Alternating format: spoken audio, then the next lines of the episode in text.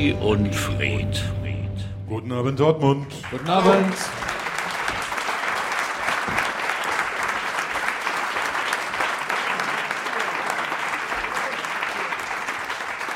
Achtzigtausend. 80.000 Menschen. 80.000 und die anderen mussten ins Stadion. Scheiße. Schön. Ihr Süßen, ihr werdet enttäuscht sein, aber dann machen wir es kurz. Sigmar Gabriel kommt heute nicht. Er hat sich kurzfristig für eine andere Aufgabe entschieden. Er wird Aufsichtsrat bei der Deutschen Bank. Und tritt damit, du hast mir das vorhin schon angedeutet, in die Fußstapfen, also jetzt ganz um die Ecke Ja. gedacht. Also du hast es vorhin erklärt und wirst es sicherlich gleich auch nochmal tun. Es hatte was mit anderen großen SPD, nicht mehr Ja. ganz SPD Der, le- zu der tun, letzte, aber ich möchte nicht zu viel Der letzte regierende Sozialdemokrat, ein Finanzsenator von äh, Berlin, dem Berlin verdankt, dass es selber keine Wohnung mehr besitzt, weil er die kurz vorher alle noch verkauft hat. Ähm, der in eine Bank wechselte, allerdings in die Deutsche Bundesbank, war Thilo Sarrazin. Spannend, also wo wir Sigmar Gabriel wiedersehen. Aber heute wollen wir einfach nur sagen, herzlichen Glückwunsch. Sigi, die SPD hat nicht nur die Respektrente erfunden, sondern er ist auch der erste Selbstabholer. Stattdessen, ich will nicht sagen stattdessen, Sie haben Glück gehabt, wenn schon Sigmar Gabriel nicht kommt. Hier ist er, der Lucky.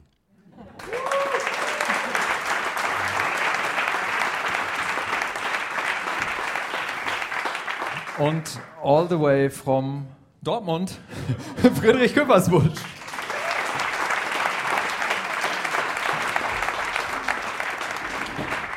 Friedrich, möchtest du was trinken? Äh, Lukas, ich würde so gerne was trinken. Ich habe eben festgestellt, dass mein Stuhl, sagen wir es höflich, angesägt ist. Von, Ups, das sollte erst später du hast rauskommen. gedacht, der Onkel merkt es nicht. Das ist falsch. So, wir machen einen äh, Podcast, das heißt, wir sitzen seit Jahr und Tag, genauer seit dem Jahr 2014, in dieser Dachstube und unterhalten uns über den sogenannten Berichtszeitraum, der regelmäßig ungefähr sechs Wochen umfasst, weswegen das Format auch monatlich heißt. Brüller. Und ähm, haben uns äh, unter Lukas Gewaltandrohung vor einiger Zeit entschieden, das mit Ihnen zusammen zu machen, damit auch jemand da ist, der zu mir hält. Weil die lustigen Sachen sagt immer der Lukas. Müssen die Leute noch was wissen? So Handys aus, äh, Nee, wir haben Brandschutz. Feuerwehrausgang. Ähm, da sehen Sie ne, die, die Notausgang-Beschilderung. Es ist wie immer, ähm, der BVB spielt. Das heißt, von uns bekommen Sie den Ticker sowohl, wie es beim Spiel steht, als auch, Nee, ob die neue Andreas Spie- Scheuer immer noch äh, Verkehrsminister ist. Die neue Spiegel äh, Fußballticker-App ist Schrott. Da warum brauchst du guckst du beim Spiegel abgeschlossenes? Informatik-Hochschulstadium um und dann sagen sie, ach, sie haben die Fußball-Bundesliga gesucht und hier ist sie schon, die Handball-EM. Du, du hast, Damenfußball. du hast noch nie versucht, Hop, Hop, Hop bei Amazon Sportarten. Music die Konferenz zu hören, oder? Wir haben ich hier hab, schon ich hab letzte gespielt. Woche wieder WDR 2 Konferenz anmachen müssen, um eine super Überleitung zu bauen, um, äh, um Fußball hören zu können, weil, weil meine Alexa, Alexa spielt die Fußballkonferenz. In sieben Wochen können Sie hören, Alter. Aber ich hatte versucht, eine Überleitung, war aber schon drüber weggesprungen. Haben Sie es verstanden?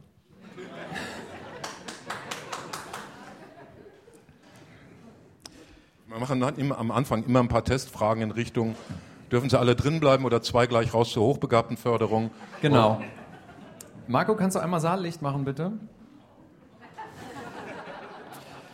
Marco auch raus zur Hochbegabtenförderung. So. Wer von Ihnen ist Oma? Wer hat einen Motorradführerschein? Ich habe ich hab gesagt, statistisch betrachtet müssten es mindestens zwei sein. Tada! Statistisch betrachtet hast oder hattest du mindestens zwei Omas. Aber nicht alle mit Motorradführerschein. Sehr schön. Lukas, ich, ich kann mich des Gefühls nicht entheben, dass du auf ein bestimmtes Thema zusteuern möchtest. Ich fürchte, wir kommen nicht drum herum. Wir haben einen Abbiegerassistenten, aber wir kommen immer wieder rechts dran vorbei. Motorradfahrende Großmütter. Wie konnte es dazu kommen? Es gab im Sommer einen lustigen Beitrag von einem Autoren der WDR-Sendung Satire Deluxe. Wir sagen nicht, wer es ist und wo er wohnt, aber er saß in seinem kleinen Cottage, wie wir irlandophilen Landbewohner sagen, und äh, hatte ein lustiges Lied auf die Melodie von Oma, Hühnerstein, Motorrad und so weiter äh, geschrieben und äh, sagte seiner Tochter, hier sing mal hing ihr das Mikro hin. Die hat's gesungen, der WDR hat's gesendet, keiner hat's gemerkt, erstes Kapitel. Das war im November. August, August, August. Im November gab es aber eine Ausstrahlung mit dem Kinderchor. Ja, das hat nämlich dann, drolligerweise muss ein WDR-Mitarbeiter selber WDR gehört haben. So sind da die Zustände, hat gesagt, das ist eine geile Nummer, das machen wir nochmal richtig. Und zwar, wo? Bitte? Okay. Also der, der Kinderchor des Dortmunder Landesstudios. Im Grunde also schon, wie wir im Business sagen, eine Coverversion, ein Remake. Okay, wir hören kurz rein. Meine Oma fährt im Hühnerstall Motorrad, Motorrad, Motorrad. Das sind tausend Liter super jeden Monat. Meine Oma ist eine alte Umweltsau. So. Jetzt nochmal die Motorradfahrenden Omas. Wer von Ihnen fühlt sich beleidigt? Wer von Ihnen fühlt sich beleidigt? Komm, irgendjemand von Ihnen ist auch auf Facebook und hat sich beleidigt gefühlt. Gut, das spricht für unser Publikum. Ich war immer schon naturbeleidigt, weil die zweite Zeile des Originals heißt und der Opa auf dem Dreirad hinterher. Das fand ich Männer diskriminierend. So, das lief jetzt, also diese Aufnahme lief im November, am 9. November wiederum im WDR Hörfunk. Versendete sich, wie wir so sagen. Und dann dachte sich der WDR, hey, wir haben doch dieses Internet, wir stellen einfach mal in der Zeit zwischen Weihnachten und Neujahr, wenn niemand in der Redaktion ist, äh, dieses Video, was wir da gedreht haben und was Sie gerade ausschnittsweise gesehen haben, ins Internet, weil ist doch lustig. Ah, da waren auch noch mal zwei Monate zwischen. Ja, Cool. fast. Ja, Und dann hat es jemand gesehen. Pech gehabt. Das passiert dem WDR immer noch. Ja, dann hat es jemand gesehen und dann, ab da gehen, glaube ich, äh, geht es, äh, gehen die Deutungen auseinander. Die einen sagen, es entbrach sich ein rechter Shitstorm, weil böse Menschen sowieso Kampagnen gegen den öffentlich-rechtlichen Rundfunk fahren. Andere sagten, ja, da haben sich halt Bürgerinnen beschwert. Wieder andere sagten, Laschet hat echt langweilige Weihnachten gehabt und einen Tweet rausgehauen. Ja, lass uns das alles in mehrere Teile runterbrechen. Lass uns auf der reinen Humorebene anfangen.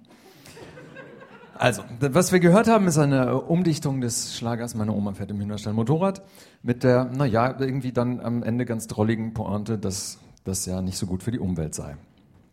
So. Ähm, jetzt muss man sich fragen, regt man sich darüber auf? Ist das lustig? Ähm, und überhaupt, wie ist das mit Satire? Was darf Satire? Es ist lustigerweise fast auf den Tag fünf Jahre her gewesen, dass ähm, islamistische Terroristen in die Redaktion des französischen Satiremagazins Charlie Hebdo gegangen waren und dort größere Mengen von Menschen niedergemäht haben. Damals sagten viele Menschen in Deutschland Je suis Charlie ähm, und sagten, Satire muss alles dürfen, vor allem aber den Islam beleidigen. Ähnliches sagten sie, als Jan Böhmermann ähm, naja, eine kleinere Staatskrise auslöste.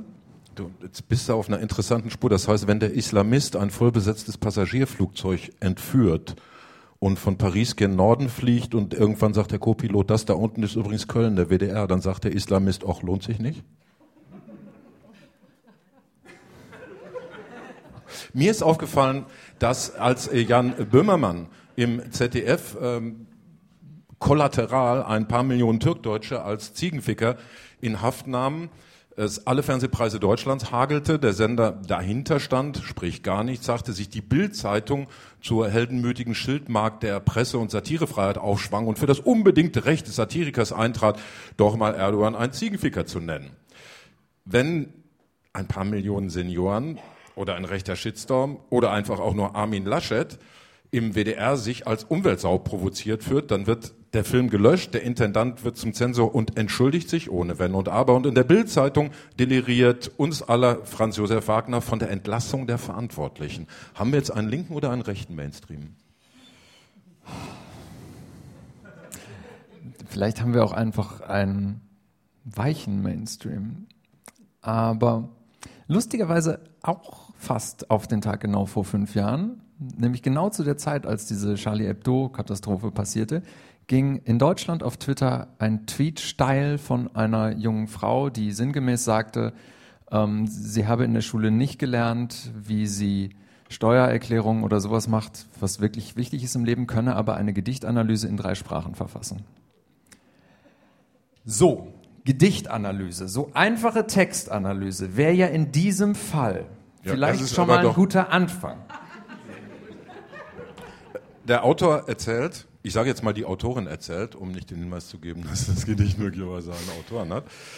Ähm, es sei nun so gewesen, ähm, dass man im letzten Sommer äh, sich gedacht habe, äh, so langsam äh, schwelt da ein Generationenkonflikt und immer mehr Helikopter-Umwelteltern schicken ihre Kinder zu Fridays for Future Demonstrationen und da würden dann die Kinder wahrscheinlich doch gegen genau diese Eltern oder sogar Großeltern losgehen und das wollte er karikieren. Diese Begründung ist so kompliziert, wahrscheinlich hat deswegen im August bei der Ausstrahlung im WDR niemand was gemerkt. Im November bei der Ausstrahlung war der Kontext auch immer noch, ähm, dass es äh, demnächst oder schon gäbe irgendwelche Hotlines, wo man eigene Verwandten denunzieren könnte, halt, dass sie, dass sie äh, Umweltsäue seien und daraufhin lief dann dieser Song.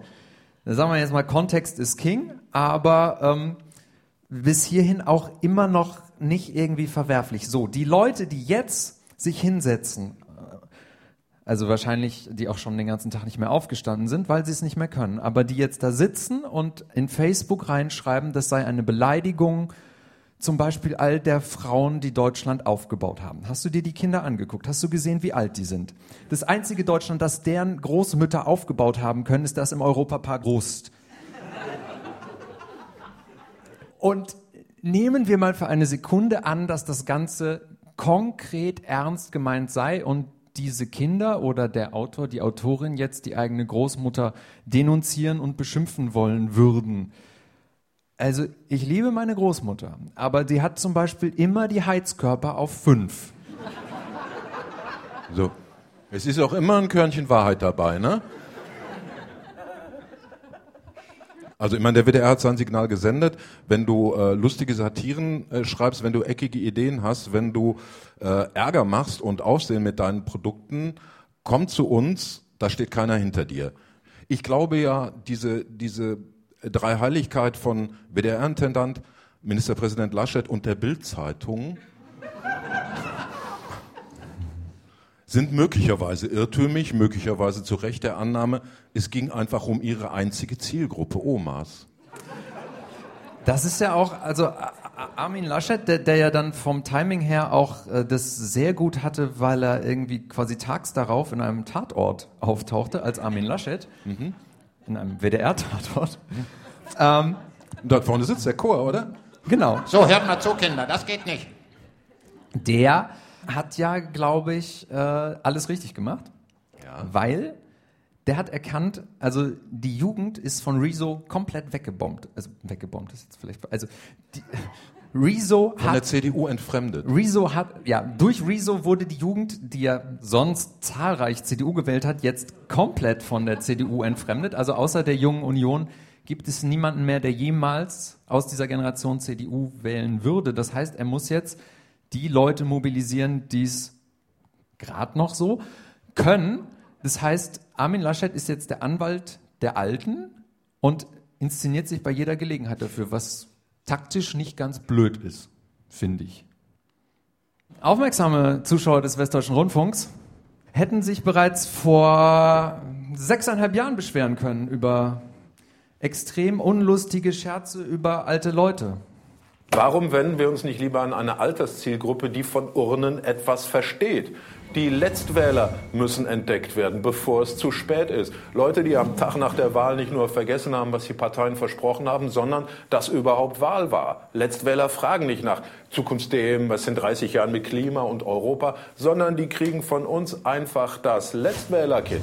Drin enthalten ein stummer Wahlhelfer, Wählerwanderung ist ja dann auch langsamer, und eine Tip-Top-Wahlzettel-Lesehilfe. Und die Parteien können sich dann gezielt auf ihre Stammkundschaft einrichten mit ihren Plakaten. CDU, das Beste kommt zum Schluss. Und natürlich auch SPD, sterben Sie ruhig, Helmut Schmidt macht schon weiter.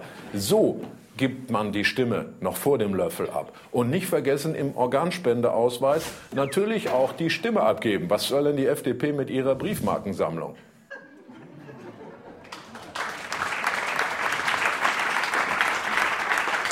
Huiuiui. Da Schön, haben sich dass die du- Leute aber was getraut. Ja, da war, glaube ich, Tom Buro noch nicht Intendant. Der hätte es wissen müssen. Was für ein Drecksladen er da kommt. Wenn, wenn du Intendant gewesen wärst, wie hättest du reagiert? Äh, Ich hätte, äh, hätte Mutter Beimer angerufen, die hat wenig zu tun, weil die Lindenstraße ausläuft. Hätte gesagt, setz sie nach vorne auf das Motorrad, ich hinten drauf, Mittenmang in den Hühnerstall und Pressefoto bitte. Oh, einfach kein Kommentar. Also knapp unter Erdogan, sozusagen.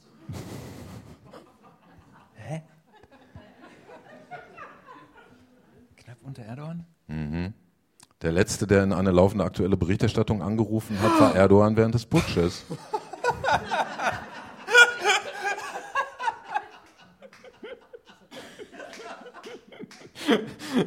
Hast du jetzt Tom Bucho mit Erdogan verglichen? Muss ich jetzt Jan Böhmermann entschuldigen? ja, also ähm, das, das ist, wir machen jetzt Witze drüber, aber es wurde ja zwischendurch so wirklich sehr unappetitlich mit äh, Identitären, die aufs Dach geklettert sind und irgendwelchen gruseligen Leuten, die da demonstriert haben vorm Haus und sowas und äh, alles natürlich irgendwie auf die Melodie gegen das GEZ-Fernsehen. Ähm, Leute, äh, die GEZ, gegen die ihr demonstriert, ist jetzt auch schon seit sieben Jahren, acht Jahren Geschichte. Also im Prinzip ein Fliegenschiss, wie ihr es nennt. Ähm, und ah, das, das war alles so, so ganz, ganz gruselig. Also einfach alles an der Geschichte war gruselig. Oder kann man da irgendwas Positives rausziehen? Außer vielleicht nichts mehr ins Internet stellen. Absoffene Geschichte, wie der Österreicher sagen würde. Was übrigens, Achtung, brillante Überleitung, in Österreich das Wort des Jahres geworden ist. Nein. Ja, aber sicher mal. In Österreich sind die ja drauf. Ja, es ist auch äh, Ibiza Wort des Jahres geworden. Also die haben, die haben das sehr differenziert, anders als bei uns. Wort des Jahres von der einen Jury und Wort des Jahres von der anderen Jury. Gibt es in Österreich ein Wort des Jahres, eine Wendung des Jahres und dann gibt es noch Redewendung des Jahres und ach, ja, Wort des Jahres ist Ibiza, ähm, Wendung des Jahres ist Psoffene Geschichte aus der Entschuldigung Suada von HC Strache und einen guten dritten Platz gemacht hat die Zöpferl-Diktatur von Norbert Hofer auf die äh, ja aus seiner Sicht unmittelbar bevorstehende Weltherrschaft von Greta Thunberg. Zöpferl-Diktatur, finde ich schön. Kann mir nicht mehr passieren, aber ich sehe dich auf dem heiklen Weg, lieber Lukas. Oh ja. Es ist ein Herrendutt. Sie kennen das, kommen die jungen Leute und so. Das deutsche Unwort des Jahres? War das eine Überleitung? Das Hey, war eine fuck. fantastische Überleitung. Das ist wie, es ist eine super Überleitung. Das deutsche Unwort des Jahres ist Klimahysterie. Ähm, und das hat natürlich auch zu tun, ich weiß gar nicht, wer es in dem Fall geprägt hat. Also die DPA hatte es irgendwie vor der Unwortwahl, glaube ich, 14 Mal im Archiv. Guckst du es gerade nach? Ich glaube, Alice Weidel ist. Du guckst gerade Hysterie nach. Okay. Ähm, dann spreche ich einfach über, über das generelle Unwort des Jahres, weil man, man könnte auch einfach immer ähm, das Zynismuskompositum des Jahres auszeichnen. Denn ähm, neben Klimahysterie sind Unworte der letzten Jahre Anti-Abschiebeindustrie, Gutmensch, Lügenpresse, Sozialtourismus, Opferabo, Dönermorde, Betriebsratsverseucht, Entlassungsproduktivität, Humankapital, Gotteskrieger, Kollateralschaden, Rentnerschwemme, Diätenanpassung und das allererste war ausländerfrei. Das heißt, jedes Mal, wenn irgendwelche Menschen aus dem ja, politisch, sagen wir mal, konservativen, rechten bis rechtsextremen Spektrum irgendwie eine Meinung oder eine Position haben, oder im Fall von ausländerfrei waren es halt auch einfach Nazis, dann basteln sie sich irgendwie aus verschiedenen Begrifflichkeiten was Neues zusammen, das so zeigt, wie menschenverachtend und dumm sie so sind. Und das ist dann jedes Jahr das Ergebnis. Das hat irgendwann die ähm, Wort des Jahres Jury der Gesellschaft für deutsche Sprache zerlegt, weil da Mitglieder drin waren, die sagten, wir müssen doch äh, damit jetzt nicht nur irgendwie lexikalisch den Top-Favoriten für die nächste Duden-Ausgabe aussuchen, sondern wir müssen doch äh, schlimme Worte brandmarken. Und seitdem gibt es diese beiden Worte, weil sich die Jury in zwei Teile zerlegt hat. Und das du gerade vorgelesen hast, war eben sozusagen die Dissidentenjury, die Ergebnisse der Dissidentenjury. Weißt du, was das Wort des Jahres ist? Sag. Respektrente. Ja. Bist du wieder bei Sigmar Gabriel? Dann äh, sprechen wir über die Entwicklung äh, der ersten Wochen dieses Jahres im Iran, wo die USA, also die haben gar nicht in, im Iran, sondern in Bagdad auf dem Flughafen den General Soleimani. Ja. Ich denke, sagen könnte man getötet. Das ist unbestritten. Du möchtest es Mord nennen. Soll ich es mal begründen? Ja, bitte. Ausführlich oder kurz? Ausführlich, bitte. Kein Sterbenswörtchen über Nebensachen, wenn die Welt den Atem anhält. Bricht offener Krieg zwischen Iran und den USA aus? Zündet der Drohnenangriff die ganze leidgeprüfte Region an? Schlafwandeln wir in einem unkontrollierbaren Albtraum? Das Sterbenswörtchen der Woche aber heißt Tötung. Seltsam nüchtern und neutral klingt das. Eben lasen wir vom Tiergartenmord, zuvor vom Mordversuch am russischen Ex-Spion Skripal. Korrekt, hier ermitteln Staatsanwaltschaften in Berlin und London wegen Mordverdachts. Gleichwohl scheinen Medien und meiner mit dem Begriff Mord schnell bei der Hand, wenn die Beweislage offenbar und der Verdächtige plausibel klingt. Russland. Nun die USA. Liquidation, Eliminierung, oder eben Tötung mühen sich, Schlagzeilen hier, vorurteilslos distanziert zu formulieren. Anders der Täter, hier wohl Töter. US-Präsident Trump ist höflich formuliert in vollem Umfang geständig. We've killed a monster, twitterte er. Der iranische General Soleimani habe große und böse Angriffe gegen uns geplant. Das deutet auf Notwehr und Nothilfe, mag vielen als Begründung hinreichen und ersetzt doch kein Gerichtsverfahren. Es gab kein Todesurteil und keinen gerichtlichen Beschluss zur Vollstreckung. Und so heißt es dann auch amtlich. Extralegale oder extrajustizielle Hinrichtung. Die Vereinten Nationen definieren so die willkürliche und vorsätzliche Tötung eines Menschen auf Anordnung mit Beteiligung oder Duldung von Regierungen ohne geregeltes Rechtsverfahren. Das tun sie seit 1982, als ein UN-Berichterstatter zu diesem geächteten Verbrechenstyp installiert wurde. Es mag auf Mörderregime und Schurkenstaaten justiert gewesen sein, doch der australische Menschenrechtsprofessor Philip Alston, Sonderberichterstatter der UN von 2004 bis 2010, kritisierte auch ein Drohnenprogramm der USA in Pakistan, das mehr als 2000 Menschen tötete. Als Friedensnobelpreisträger Obama den gesuchten Terrorfürsten Bin Laden in Pakistan ermorden ließ, sagte Alston resigniert, lassen Sie uns das Wort USA durch China, durch Russland ersetzen, dann wäre ich zufrieden. Trump zerreißt mit Vorliebe Obamas Verträge zum Weltklima, zum iranischen Atomprogramm.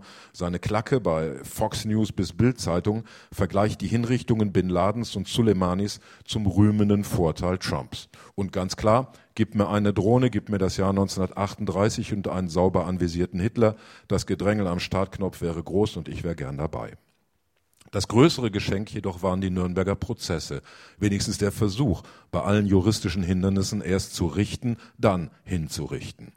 Selbst die wohlgewogene Wendung von den extralegalen Hinrichtungen bleibt noch unscharf, wo ein Hingerichteter in aller Regel doch weiß, dass er hingerichtet wird. Vorher.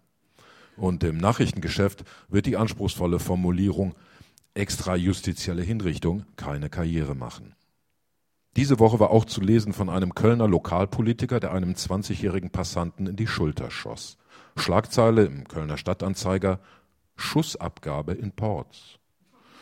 Ein Politiker mit rechtsextremen Auffassungen, ein Migrant als Opfer, das könnte man auch als Mordversuch betiteln.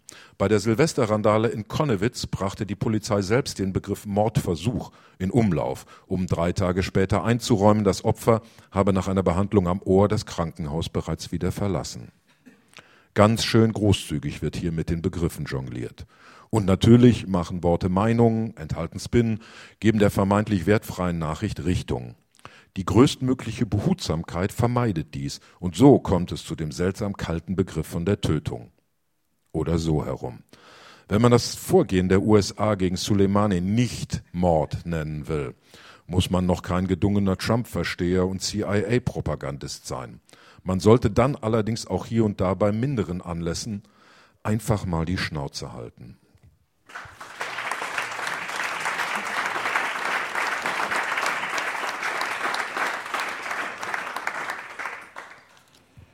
War die Mainzer Allgemeine. Im, vor ein paar Wochen schon. Da waren jetzt ganz schön viele Themen drin. Naja, eigentlich ging es mir darum, dass, dass die sich alle, also dass man sehr schnell sieht, diese Beispiele, äh, wenn es gegen den Russen geht, dann sagt man gerne Mord und hier war das eine riesen Geeiere und ähm, ich hatte das im Radio zu kommentieren, auch mehrfach und Uah, und ich, ich habe immer gemerkt, wie meine Zunge stoppte und stolperte und ich dachte, naja, du willst die ganze Zeit Mord sagen, jetzt sag es halt. Und da, so kam ich darüber nachzudenken und habe dann auch ein bisschen gesucht und habe tatsächlich diesen geilen Begriff extrajustizielle, extralegale, extralegal heißt eigentlich unrechtmäßige, ne, auf Deutsch, extralegal, Hinrichtung gefunden. Sind das nicht so Zigaretten? Extra legal? Den Wortwitz hattest du jetzt noch extra im Regal, oder? Kannst du dir erklären, warum Donald Trump ausgerechnet zu der Zeit, wo das House of Representatives ein Impeachment-Verfahren gegen ihn eingeleitet hat, warum der ausgerechnet zu diesem Zeitpunkt ähm, iranische Generäle mit einer Drohne in Bagdad hinrichten lässt? Meine ganze Liebe galt an diesem Tag einmal mehr Julian Reichelt, dem amtierenden Chefredakteur der Bild-Zeitung. Wir müssen noch mal kurz die Historie. Also ähm, die USA töten Soleimani. Alle so, oh, Ich würde sagen, ermorden. ja. Alle Das so, ist ja jetzt geklärt. alle so, oh, das ist aber jetzt irgendwie, ähm, das könnte jetzt aber irgendwie ungut ausgehen da in der Region. Es, war, es waren einfach gruselige drei Tage äh, der, der Staatstrauer, der Überführung, äh, der Ja, der- Beerdigung der Staatstrauer, Suleimanis. Bei Wer- der es noch zu einer Massenpanik kam, bei der 42 Menschen oder sowas ums Leben gekommen sind. und während die derer man ja auch schon mal dazu addieren könnte zu diesem kein Krieg. Also die sind ja quasi Kollateralopfer.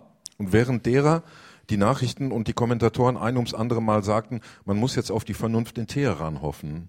Ich, ich dachte mir, bin ich wirklich so alt geworden, dass wir sagen, von wem erwarten wir Vernunft? Vielleicht von unserem wichtigsten Verbündeten?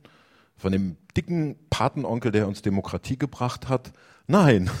Also wenn du Vernunft möchtest, setz lieber auf Teheran. Nicht schlecht.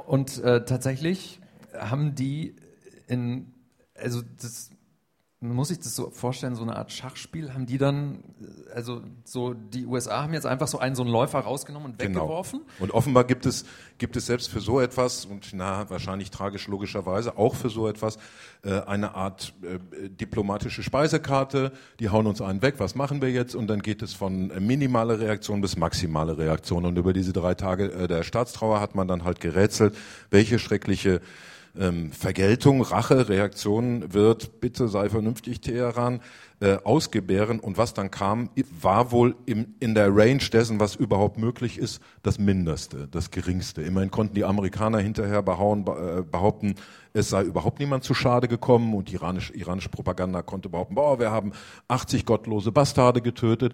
Und was niemand glauben wollte, damit war das Ding offenbar aus Sicht des Irans erledigt.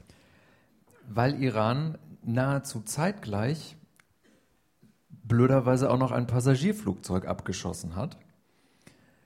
Und zwar ein ukrainisches, so als ob jetzt nicht schon genug hin und her mit Trump und Ukraine und Iran und sowas wäre, war es jetzt auch noch ein ukrainisches Flugzeug, was gleichzeitig dem Iran die merkwürdige Möglichkeit gab, Russland zu zeigen, wie das ist, wenn man aus Versehen ein Passagierflugzeug abschießt. Man übernimmt die Verantwortung und dann sagt die Welt, ja, okay, ihr habt die Verantwortung übernommen, dann ist das ist halt blöd gelaufen. Du beziehst dich auf die Malaysian Air, wo man Genau. äh, bis heute darauf wartet, dass sich offiziell jemand dazu bekennt. Es gibt diese, Russland.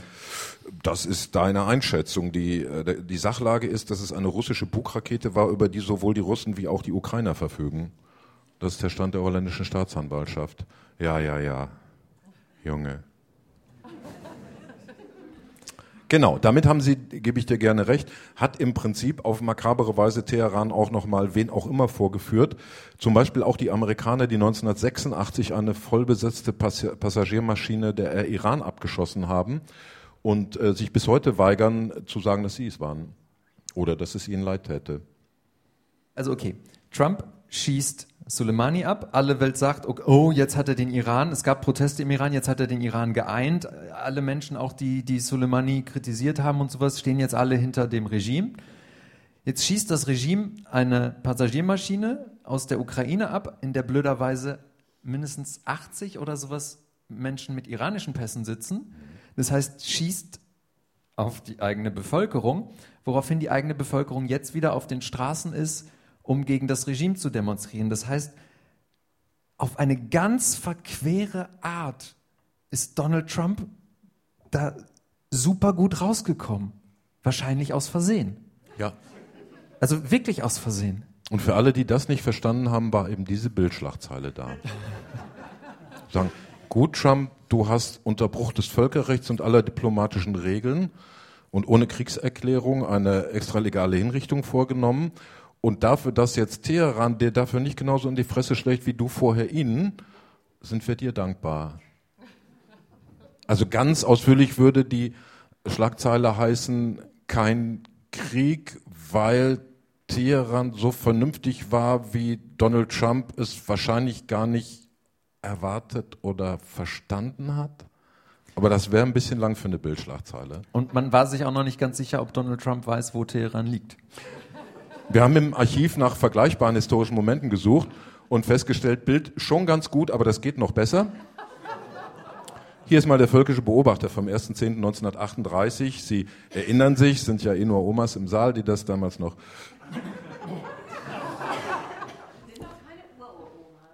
Ja. Und so macht man das, Bildzeitung. Ne? Adolf Hitler, Chamberlain, nie mehr Krieg. Ähm, Du hattest es kurz, äh, kurz angerissen und ähm, wolltest du noch mehr sagen über Konnewitz? Kriegst du die Geschichte noch zusammen? Es waren irgendwie Silvesternacht, es waren mal keine Armlängen und Ja. wie ging es weiter? Es war, ähm, also es war die Geburtsstunde des äh, Unwort des Jahres nächstes Jahr, ein linksaffiner Stadtteil.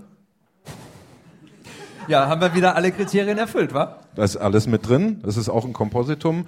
Und äh, die Polizei hat also diesen ganzen Stadtteil äh, Konnewitz als linksaffin ähm, definiert, wo ich jetzt schon spatt, also alleine hier im Ruhrgebiet, so in Bredeney, Essen, Bredeney, rechtsaffin. Oder sagen wir mal Düsseldorfer Innenstadt, das, da hat die FDP ihre besten Wahlergebnisse, was soll man da jetzt draufschreiben? Geldaffin oder Achtung, Makler, Apotheker fühl dich wie zu Hause. Und wie, wie ist das in Küstennähe? Delfinaffin? Finde ich schön. Die ähm, Kripo und Sachsen hatte bereits im November 2019 die Soko Links, schwungvollerweise L-I-N-X, geschrieben, gegründet und wahrscheinlich haben die auch gesagt, Mensch, jetzt sind wir schon zwei Monate eine Soko und haben nichts zu tun, lass doch mal krachen hier. Und dann kam es zu diesen Ausschreitungen. Also das ist äh, vor allen Dingen ein, ein, eine Massenschlägerei um die Deutungshoheit. Die Polizei sagt, ja, aber die Bösen haben angefangen. Und die, hat die Bildzeitung das mit dem Bild von Andreas Bader garniert? Ja, ja. War auch eine schöne Idee. Wir haben lange recherchieren müssen, warum, aber da stand Ahab auf dem Dach und Ahab war ja der Tarnname von Bader in. Ne, die hatten ja alle so Moby Dick-Namen und, und weil jetzt, weil jetzt einer statt einem C ein H geschrieben hatte, stand da nicht mehr Atschab, dieser berühmte türkische Vorname, der überall an die Wand gesprayt wird, sondern Ahab. Und das ist für die Bildzeitung natürlich äh, direkt äh, der Link zu Andreas Bader. Polizei Wie? waren vor neuem RAF-Terror. Wie hieß der Steuermann des Schiffes von Captain Ahab? Starbuck. Ich noch einen von euch da erwische. Holger Mainz. Holger Mainz war Starbuck in der Meins bleibt meins. Äh, ja.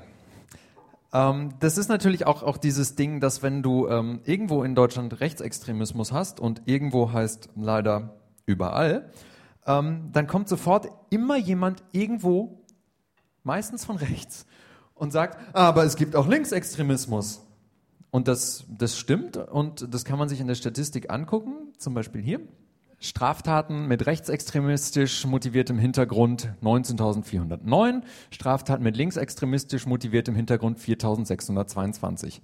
So, dass man jetzt links für schlimmer hält als rechts, liegt meines Erachtens daran, dass diese Grafik die rechtsextremistischen Taten auf der linken Spalte stehen hat und die linksextremistischen auf der rechten Spalte. Das ist meine einzige Erklärung. Aber es, es gibt ja auch gute Nachrichten von rechtsextremen äh, Nazis. Ähm, Thilo Sarrazin ist aus der SPD ausgeschlossen worden. Endlich.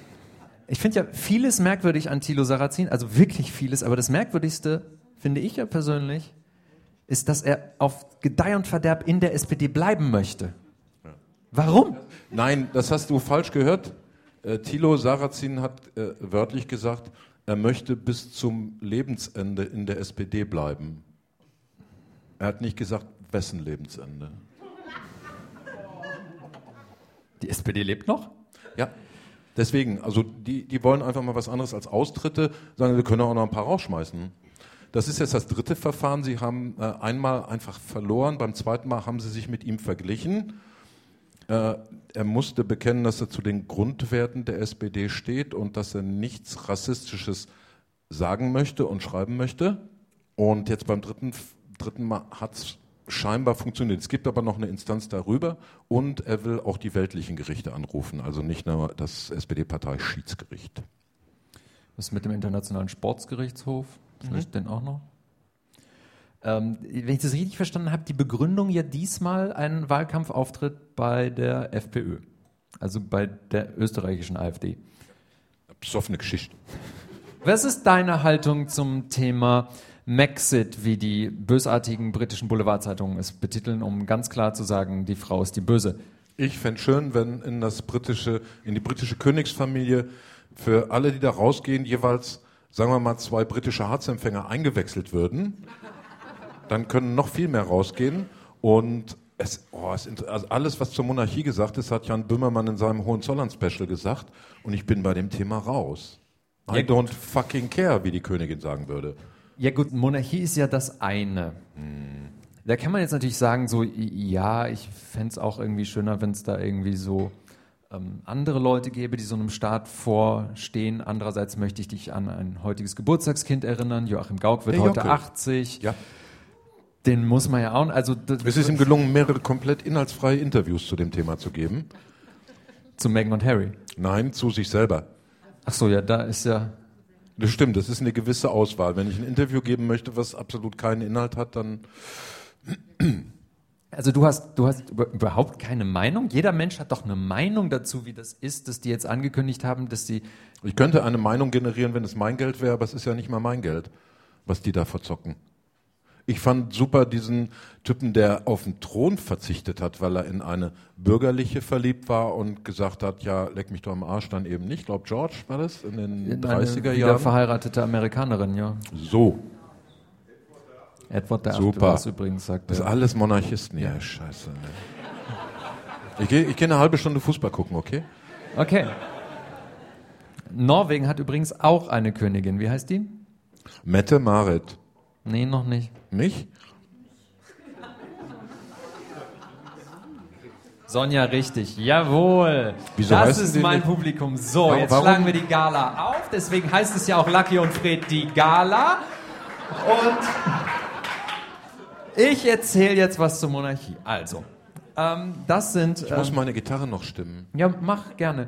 Ähm, das sind Harry und Meghan auf ihrem Verlobungsfoto. Das Schöne dem, Ver- an dem Verlobungsfoto ist, dass sie das, also was man nicht sieht, ist der Teich, der davor ist und der das zukünftige Brautpaar von den ganzen Fotografen trennt.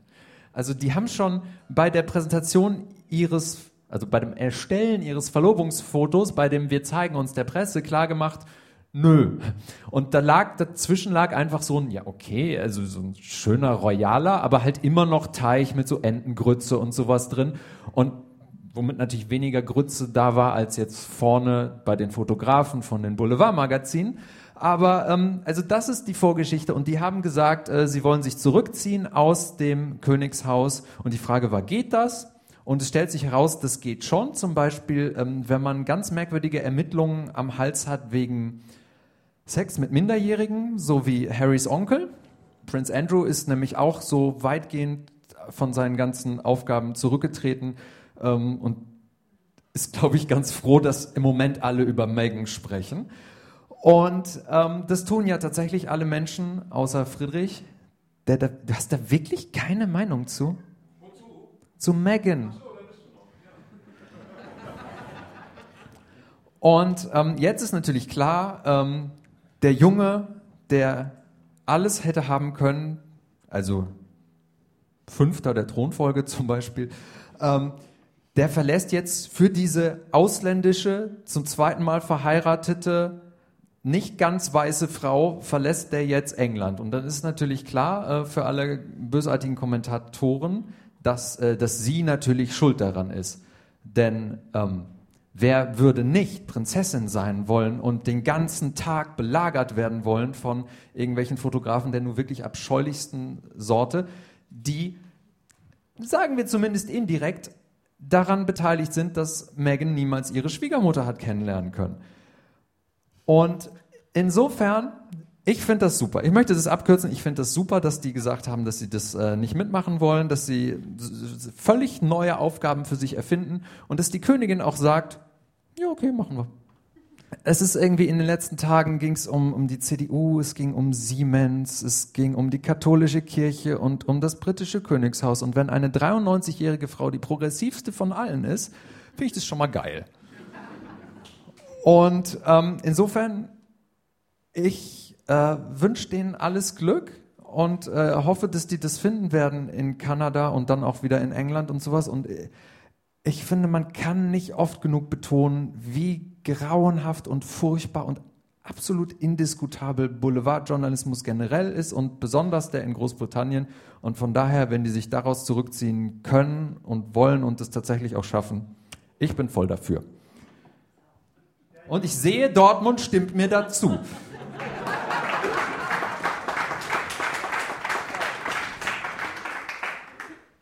Die deutschen CO2-Emissionen sind überraschend stark gesunken. Ja, das war auch so eine Schlagzeile. Okay. In Australien brennt so ein Feuer. Ja, eins wäre okay, aber es sind reichlich. Kann man, kann man dieses Dschungelcamp trotz der brennenden Wälder irgendwie zusammenbringen mit dem Feuer im Affengehege im Krefelder Zoo? Wenn wir versuchen, möglichst viele Themen in einem Satz abzuhandeln, bestimmt. Und, und wie schmeckt Affe? Ist man dann Halbkannibale? Boah, Dem, philosophische Frage. De, Demikannibal. Guckst du, möchtest du noch zehn Minuten für den Dschungel haben? Guck ich auch nicht. Ich, ich gucke den Dschungel dieses Jahr auch nicht, weil Was? Warst du nicht, warst Ja. du nicht die Ja. Beut, Beutelratte, um, um ähm, nichts vorwegzunehmen, ähm, die in der Nominierungsjury Jury des Grimme-Preises den Dschungel vorgeschlagen hat? Was zur Eskalation und, und praktisch der Sinnfrage des Grimme-Preises führte. Der Lukas war nämlich neben seinen vielen anderen Medientycoon-Beschäftigungen auch, war oder ist? War einmal, danach nie wieder angerufen worden. Und was hat dich da geritten, mein Junge? Naja, das ist halt einfach, ne, also in, inzwischen ist es, glaube ich, auch sehr formelhaft geworden und sowas, aber es ist auch schon sieben Jahre her und du musst einfach sagen, wenn du, wenn du dir anguckst, wie man sehr, sehr gute Unterhaltung machen kann, aus faktisch nichts, dann ist das Dschungelcamp schon ähm, so eine Messlatte, an die du erstmal drankommen musst. Das war vor der Zeit, wo jedes Jahr Jan Böhmermann mindestens eine Nominierung für den Grimme-Preis in der Kategorie Unterhaltung bekommen musste. Ähm, also heutzutage würde man da nicht mehr durchkommen, außer Jan Böhmermann geht endlich ins Dschungelcamp. Findest du es richtig, dass das da äh, jetzt stattfindet? Oder Karl Lauterbach hat gesagt, das wäre nicht so gut. Ja, die Bildzeitung hat wieder irgendwie 25 Leute, die im Handy von Julian Reichelt eingespeichert waren, abtelefoniert und gefragt, wie ist denn Ihre Position zum Thema Dschungelcamp jetzt, wo es da brennt? Und ähm, die Meinungen waren erstaunlicherweise dann doch unterschiedlich, ob, obwohl Bild wahrscheinlich einfach draufkloppen wollte. Aber andererseits ist ja immer gut, wenn Meinungen unterschiedlich sind, denn Julian Reichelt arbeitet ja auf eine Polarisation hin. Er möchte, dass die Leute sich gegenüberstehen. Faktisch lautet sinngemäß jeden Tag die Bildschlagzeile, schade immer noch kein Bürgerkrieg.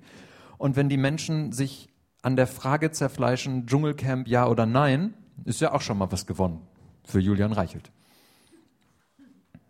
Aber du meinst, ähm, also du spielst darauf an, dass es, weil es da brennt, dass man jetzt, ähm, weiß nicht, 50 Kilometer oder 100 Kilometer von den Bränden entfernt keine Fernsehsendung produzieren sollte, weil Das Ding ist ja sowieso eben genau gar kein Dschungel, sondern ähm, ein, ein Ding, wo eng getaktet alle Dschungelformate aus aller Welt reingehen, rausgehen. Also das ist äh, im Prinzip diese ganzen sogenannten Prominenten, die natürlich auch wieder Umweltfragen aufwerfen, wie zum Beispiel, wenn die sterben, kann man die beerdigen oder muss man die verklappen.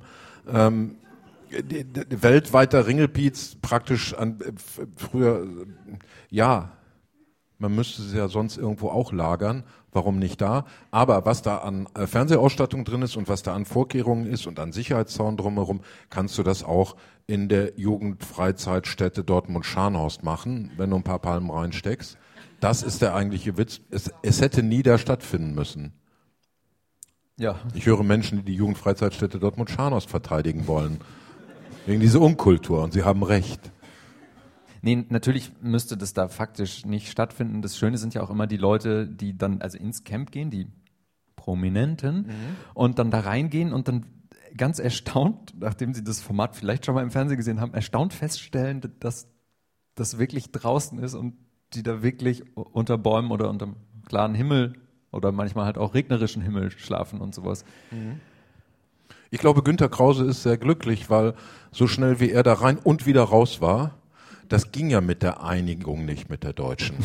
Ja, da hat er unterschrieben, musste bleiben bis heute. Das stimmt, aber wer hat. Wo, wobei, ich, wenn man die Bilder noch im Kopf hat, wie Günter Krause sozusagen als äh, kleiner äh, promovierter Patensohn von Helmut Kohl den Einigungsvertrag unterschreibt, muss man sagen, RTL hat eine Explosionszeichnung von dem Mann. Also da hat sich ja was bewegt. Und man weiß, wo die Privatinsolvenz hingegangen ist. Aber wer hat im letzten Podcast völlig ohne Zusammenhang den Namen Günther Krause hier einfach mal Wenn das Runde mal nicht geholt? der Lucky war. Ja. Super. Ruf doch mal ein paar Namen dazwischen. Markus Söder hier rechts im Bild. Also tatsächlich, das ist Markus Söder auf irgendeiner Faschingsveranstaltung. Jedenfalls hat Markus Söder von der Seitenlinie gesagt, auswechseln bitte. Ja. Inzwischen hat äh, die Augsburger Allgemeine, die hervorragende Quelle in der bayerischen Landesregierung hat, äh, nachgeschoben, es ginge um den ebenfalls hier im Bild abgebildeten. In diesem, auf diesem Foto hat unser Zeichner einen Fehler versteckt, der heißt Horst. Und um Herrn Scheuer. Was eigentlich heißt, dass der Entwicklungshilfeminister, Name unbekannt, eigentlich einen guten Job macht.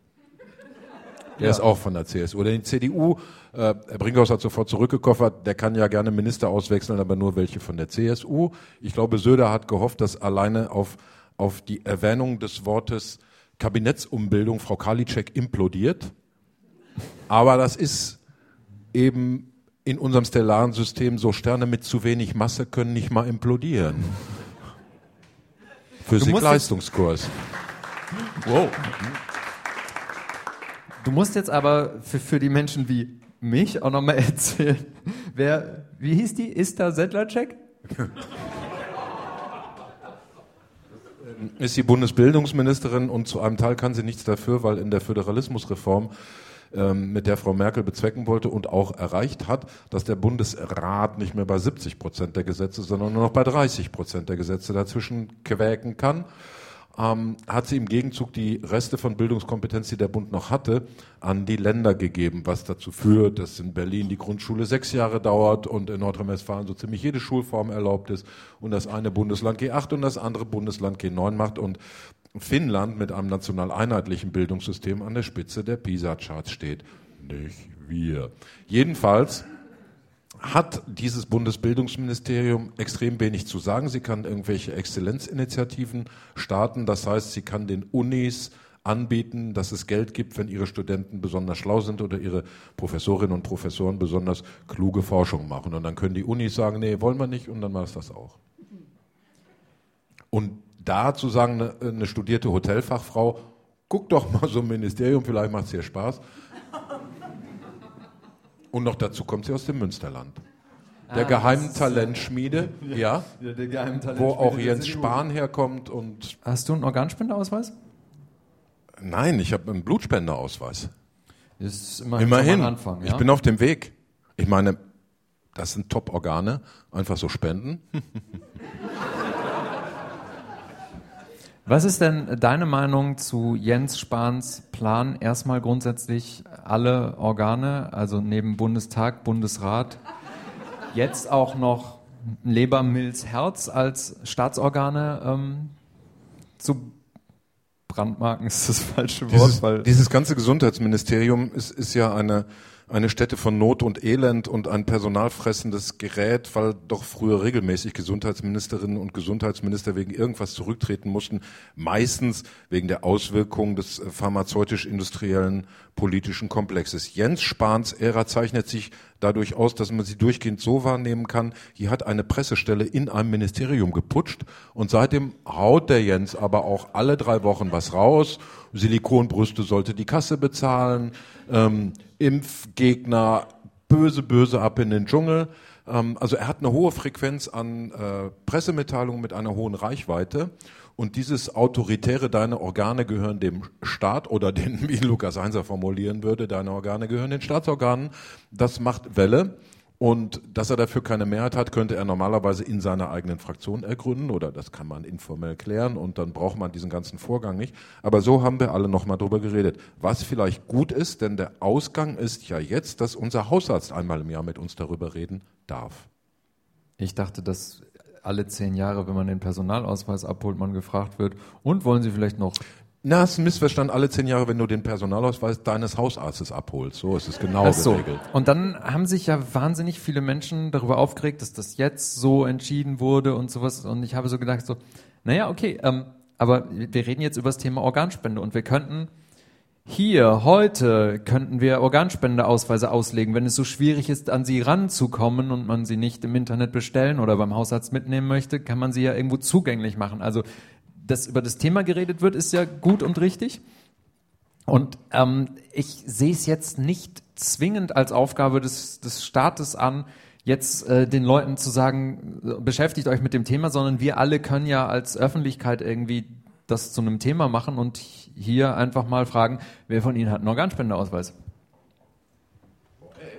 Oh, es ist schon, ich glaube, es ist äh, deutlich über, ja, also deutlich, deutlich über dem normalen Bundesdurchschnitt. Wie haben Sie die denn von einem 70er Jahre äh, Fernsehspiel getriggerte Angst, dass die Leute jetzt wissen, dass sie Organspender sind?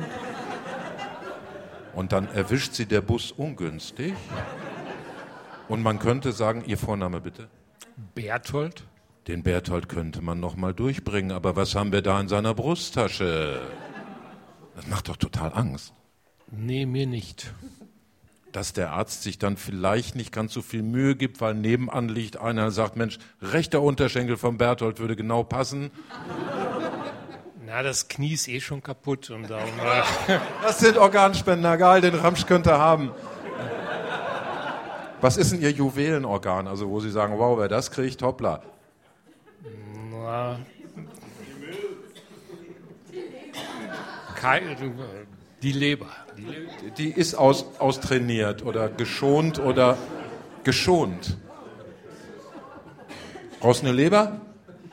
Noch nicht.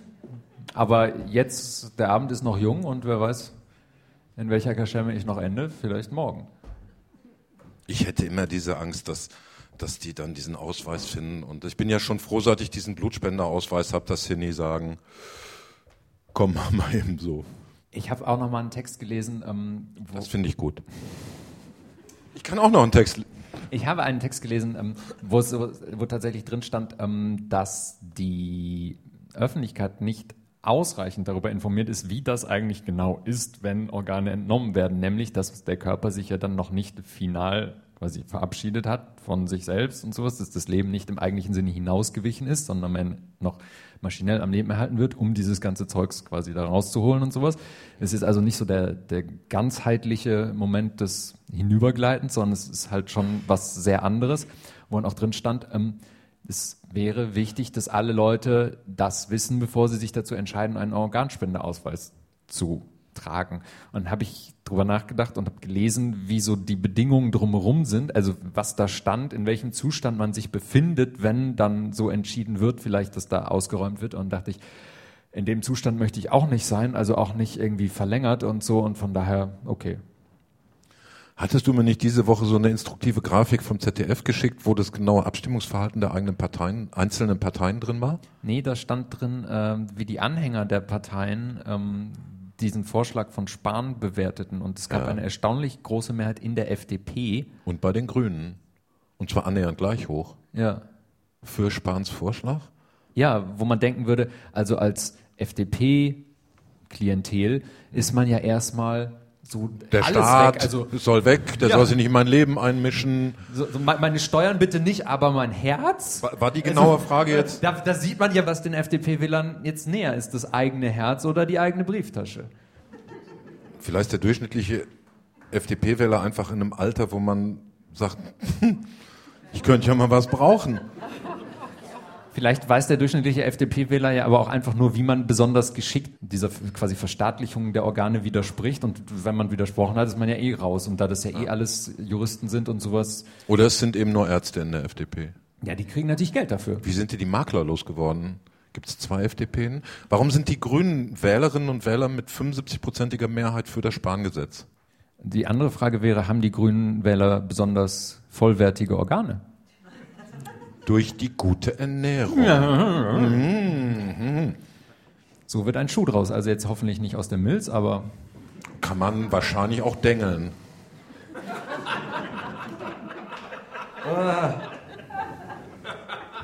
gut. Hast du noch eine Meinung zur Libyen-Konferenz? Ja, Ja? ganz feine Sache, weiter so. Die Bild-Zeitung hatte auch eine Meinung zur Libyen-Konferenz. Ja. Nämlich, scheiße, warum musste die in Berlin in der Innenstadt stattfinden? Hertha hat gespielt. Und äh, je- jeder von Ihnen, der schon mal in Berlin im Olympiastadion war, weiß, das liegt quasi, das liegt direkt neben dem Kanzleramt. Ohne dich bei dieser interessanten Betrachtung unterbrechen zu wollen, als der Libyen-Krieg, man schreibt es ja Libyen. Ja, und Heiko Maas sagt immer Libyen. Das ist völlig falsch. Die Aussprachedatenbank der ARD sagt Libyen oder Libyen. Libyen. Aber Heiko Maas sagt Libyen. Ja, das ist falsch. Weil er Heiko von da Maas, unten die Tafel nicht sehen kann. Ja.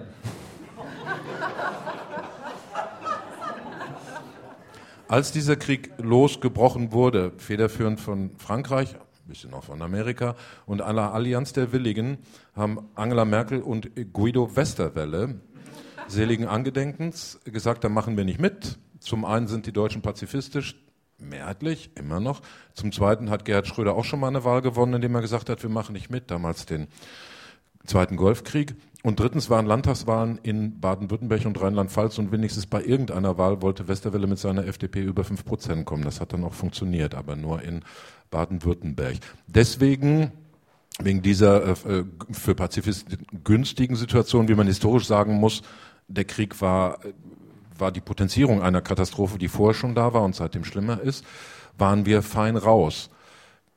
Und konnten jetzt sagen, wir sind der weiße Ritter, wir haben die weiße Fahne, um eure, unsere Tafel könnt ihr euch versammeln, selbst äh, der offiziell anerkannte Präsident und der General, der ihn wegschießen will und alle können nach Berlin kommen, weil hier ist safe, hier ist Niemandsland, wir haben keine Aktie in der Nummer. Was sagt Annegret Kramp-Karrenbauer, CDU-Vorsitzende Verteidigungsministerin, welche Konsequenz nun diese Konferenz haben sollte? Naja, deutsche Truppen dahin. Jetzt käme, im Karneval käme jetzt ein Tusch. Ja, aber Friedenssicherung, also ich fände auch eine UNO-Mission, also wenn UNO-Missionen irgendwo Sinn ergeben, dann vielleicht da. Kommt aber nicht durch den Sicherheitsrat. Nächstes Thema. Wenn wir diesen Podcast aus deinem Büro gemacht haben, hatten wir immer die Rubrik des Nekrologs. Wir haben uns dann irgendwann dazu entschieden, dass es äh, vor Publikum nicht stimmungsfördernd ist, wenn man eine lange Liste von Verstorbenen vorträgt. Ich habe trotzdem irgendwie das Bedürfnis, weil jetzt drei Namen draufstehen, ähm, diese kurz zu würdigen. Das eine ist äh, Jan Fedder, der beliebte Volksschauspieler aus dem Großstadtrevier. Der ist kurz nach Weihnachten gestorben. Der Norddeutsche Rundfunk hätte sofort sein Programm geändert, wenn nicht sowieso zwischen Weihnachten und Neujahr das komplette Programm des Norddeutschen Rundfunks jeden Abend aus Neues aus Büttenwader bestehen würde mit Jan Fedder. Dann hier in Dortmund natürlich Hans Tilkowski. Sag jetzt nichts mit Wembley. Er war nicht drin. Er hat immer gesagt, in jedem Gespräch als erstes, ich sage immer, der war nicht drin. Dann haben wir das Thema schon mal besprochen. Also der Torwart, der wo 1966 in Wembley im Tor gestanden hat, als wer? Als Torwart? Nein, wer hat geschossen? Ah, genau, ja. Er war vor allem auch äh, Torwart der äh, Borussia. Er war lange äh, zweiter Torwart in der Nationalmannschaft. In dem Jahr war er erster Torwart und er ist mit Borussia deutscher Meister geworden. Und er ist, ähm, wie hieß das damals, Messepokal. Also sowas wie Champions League, Super League UEFA Cup. geworden. Ja. Und jetzt kommen wir nicht mehr mit deinem Wembley da. Jeff Hurst Ja, ja. war der Torschütze. ja. Und du wolltest das Thema Wembley ausklammern. Auch aus? Respekt vor dem Verstorbenen. der Linienrichter, eine Million Euro Frage, der Linienrichter aus der Sowjetunion, der auf Tor entschieden hat?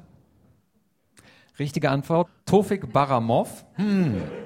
Er kam eigentlich aus Aserbaidschan und das Nationalstadion in Aserbaidschan war, bis ein neues gebaut wurde, das natürlich nach dem großen Staatsführer Heydar Aliyev benannt ist, war das Tofik Baramov Stadion, weil es in Aserbaidschan halt keine berühmten Fußballer gab, aber immerhin einen berühmten Linienrichter. Lukas kennt sich mit vielem, so auch mit Aserbaidschan glänzend aus, weil in Aserbaidschan einmal ein ESC stattgefunden hat. Das stimmt sogar. Wie sich der ESC ja überhaupt zur Aufgabe gemacht hat, äh, fragwürdigen und zweifelhaften Halbdemokraten einen lustigen Kindergeburtstag unterm Regenbogen zu servieren. Warum Lukas da mittut, das ist sein süßes Geheimnis. Es gibt uns aber an dieser Stelle Gelegenheit, hemmungslos Promotion zu machen für äh, eine, ja, ein Jahresgedächtnis, ein Zehnjahresgedächtnis, eine äh, Veranstaltung, an der Lukas ebenfalls in seiner Funktion als ich sage mal, Bewährungshelfer von Peter Urban teilgenommen hat. Beim ESC sitzt nämlich in der engen Kabine, das ist dann so, der Lukas neben, ich wäre jetzt mal wohl Peter Urban. Und wenn jetzt zum Beispiel Madonna so singt, dass man sagt, pinkeln gehen wäre eine Alternative gewesen, auch fürs Publikum, dann sitzen die beiden da und müssen dann übrigens, du Scheiße, was sagen wir gleich? Ey, toller Auftritt von Madonna mal wieder, äh, wo jeder gehört hat, der war so halb toll. Und dann flüstert der Lukas dem Peter Urban eine geile Formulierung ins Ohr. Das ist der Job. Spannmann Ja, nennt man das, glaube ich. richtig. Und aus diesem Grund und zu diesem Zweck warst du sogar schon in Oslo. Da warst du zusammen mit Stefan Niggemeier. Und Sie werden nicht glauben, Oslo, Stefan Niggemeier, Lukas Heinzer, was da in kürzester Zeit in Berlin ansteht. Ich bin froh, dass du es ansprichst. Am, Es ist mir nur so rausgerutscht. am 15. März wird Oslog Live stattfinden. Das ist äh, zehn Jahre nach dem Triumph von Lena Meyer-Landrut in Oslo. Äh, den Stefan Niggemeier und ich mit dem Oslog begleitet haben, werden wir gemeinsam, also Stefan und ich, äh, noch einmal zurückschauen, die schönsten Szenen noch einmal anschauen, die schönsten Lieder singen aus dieser Zeit und äh, uns einen, einen bunten und äh, vergnüglichen Abend, so hoffe ich, im Franz Club machen. Am 15. März 2020, Oslog Live, Karten und alle Informationen unter oslog.tv. 3-1. 3-1, Was soll das denn? jetzt geht das wieder los. Dann lass uns noch kurz äh, Terry Jones von Monty Python auch noch auf die Totenliste setzen. Ich wär, also die eine Hälfte hat jetzt geseufzt über Terry Jones und die andere über das 3-1. Also es war ein guter emotionaler Mix. Ja, Mixed Feelings. Ja. Ja, also ähm, natürlich auch eine Legende und äh, jeder, der etwas anderes behauptet, ist dann Spalter. und dann lass uns doch jetzt zum nächsten Programmpunkt kommen. Es war nicht alles schlecht. Das klang ja wie Peter Obern. Ja, aber du hast es ihm ins Ohr geflüstert. Lukas, was war in deinem Leben los? Welche Bands, in denen du früher selber mitgespielt hast, bevor dich die Popstar-Karriere anödete, haben geile, neuen, ge- geile neue Alben veröffentlicht? Ich dachte, wir sprechen zuerst über deine Karriere. Also die, die, wa- die neue Entwicklung. Also du hast ja, also Wenn die Leute heute äh, nicht zum Podcast gegangen wären, sondern ins Westfalenstadion und da gesagt hätten, ach, ich will eigentlich auch nicht ins Westfalenstadion, ich setze mich vor die Glotze, dann wäre um 20.15 Uhr Folgendes passiert. Angeklagte, Sie geben zu, die Sprengvorrichtung im Schreibtisch Ihres Arbeitgebers deponiert zu haben. Jawohl. Sie taten dies für Ihren Verlobten, den sogenannten Fritz Höckert, für dessen Tod Sie Regierungsrat Bender in der Verantwortung sahen. Jawohl. Sie wissen inzwischen, dass es keinen Fritz Höckert, der auf Ihre Beschreibung passt, in Berlin gibt. Auch keinen toten Fritz Höckert. Mensch, Friedrich, der Mann, dessen Stimme klingt wie zwei Oktaven unter deiner, sieht ja aus wie du. Ja, absolut. Äh, Ich bin auch heute Abend nur hier, um mich am, ähm, im, im kühnen Morgennebel meiner Hollywood-Karriere von euch zu verabschieden. Es war eine schöne Zeit, danke, aber ich, ich komme ja vor lauter Rollenangebote sortieren, Drehbücher lesen, ich komme doch dazu nicht mehr. Also du bist jetzt ernsthaft zu sehen in der dritten Staffel von Babylon Berlin. Ja, erste, zweite, vierte, fünfte Folge, der Richter Arnold, eine Charakterrolle, wie man unschwer merkt. Und ich habe es noch nie gesehen. Wie viel von der Story haben wir jetzt gespoilt mit dem äh, Ausschnitt? Praktisch nichts. Okay. Also es war in den ersten beiden Staffeln äh, ist das Verbrechen passiert, das hier verhandelt Ah, wird und auch die Täterin äh, ausgeguckt worden, um nichts zu spoilen und dass dann ein, ein Verfahren stattfinden würde. Ja, dass ein Verfahren stattfindet, kann man als Überraschung sehen, aber was es damit auf sich hat und vor allem wie es ausgeht und wen ich hier aus dem Saal noch so alles zu was verurteilen werde. Ich habe mir so einiges gemerkt heute Abend, Herrschaften. Das wollen wir nicht verraten. Das heißt, das läuft ab heute, Heute. auf Sky. Jede Woche eine Folge oder wie ist das? Ist das Keine Ahnung, die haben ja so komische, das kommt nächstes Jahr in der ARD, die hat glaube ich auch den größten Teil bezahlt und dann gucke ich es auch. Okay. So, Lukas. Jetzt zeig uns den Film, in dem du mitspielst.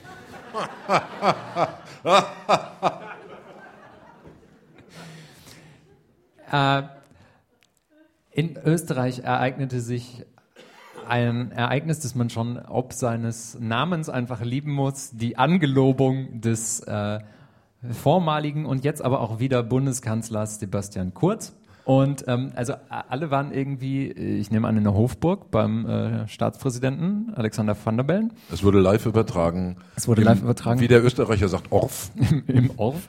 Und wenn man sich diese Live-Übertragung jetzt anschließend nochmal in der Mediathek oder wie der Österreicher sagt, TV-Thek, äh, angeschaut hat, dann die Untertitel aktiviert hat, dann sah man die Live-Übertragung, also die Wiederholung der Live-Übertragung, allerdings mit den Untertiteln der eigentlich an diesem Zeitpunkt zur Versendung gebrachten Telenovela Alisa Folge deinem Herzen.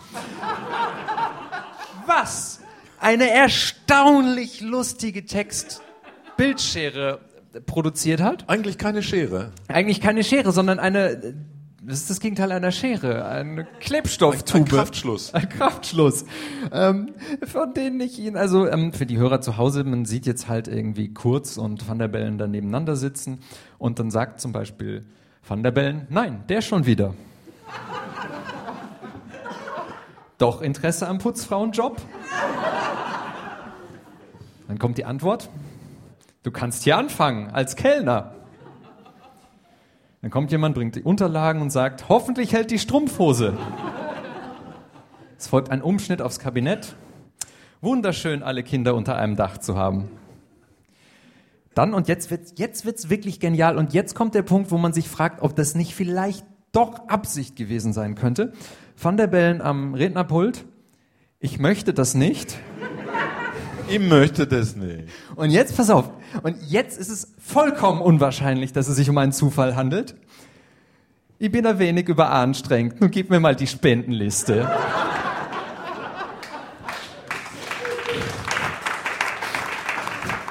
Es ist vollkommen klar, dass sich dann anschließend noch die Verteidigungsministerin, und du weißt natürlich, dass Österreich jetzt auch eine Verteidigungsministerin hat und dass sie auf den Namen Claudia Tanner hört, äh, bedankt mit den Worten, danke Papa.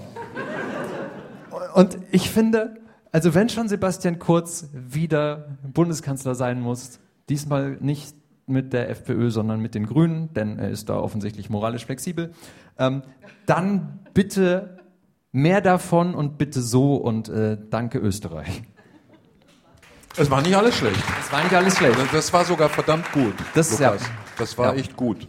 Ich glaube, wir sollten noch sagen, dass wir äh, beim nächsten Podcast, an dem ich ja aufgrund meiner internationalen Verpflichtungen im Filmbusiness wahrscheinlich leider nicht mehr werde teilnehmen können, ähm, auch gar nicht stattfindet, denn der 27. März, das ist der Termin des nächsten Podcasts, ist auch der 90. Geburtstag von Ursula von Bauer, was ähm, sie nicht feiern wird, weil sie vor ein paar Jahren verstorben ist. Wir werden hier zweieinhalb Stunden über meine Mutter reden.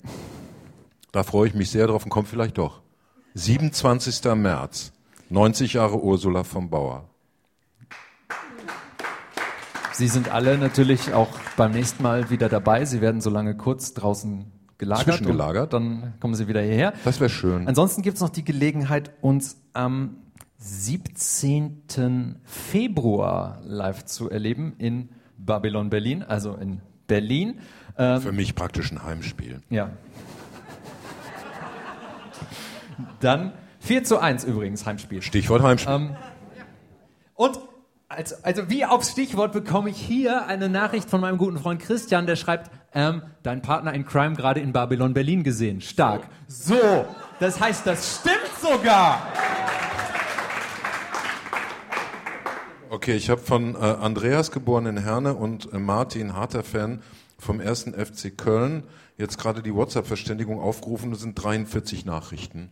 Die beballern sich da. Ja, dann liest du doch äh, gerade noch die Nachrichten und ich sage also, dass wir am 17. März in, nee, 17. Februar, am 17. Februar sind wir in Berlin. Friedrich ist wahrscheinlich im Stadion. Ja.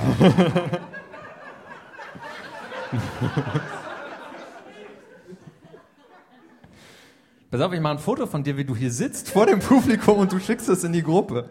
Wir müssen überhaupt noch einen, wir gleich. Teaser für den heutigen Abend machen. So, pass auf, jetzt mache ich erstmal das Foto von dir.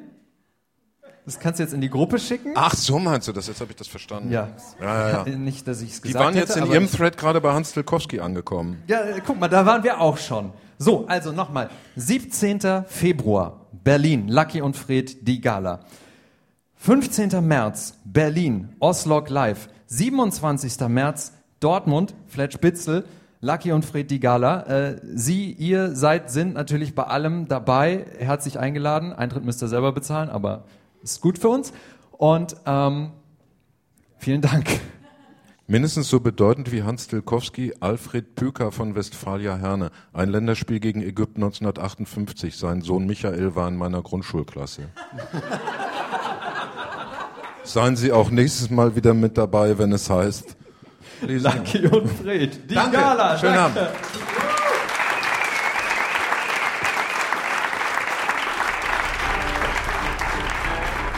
Lucky und Wild. Eine Produktion von Lukas Heinzer und Friedrich Küppersbusch.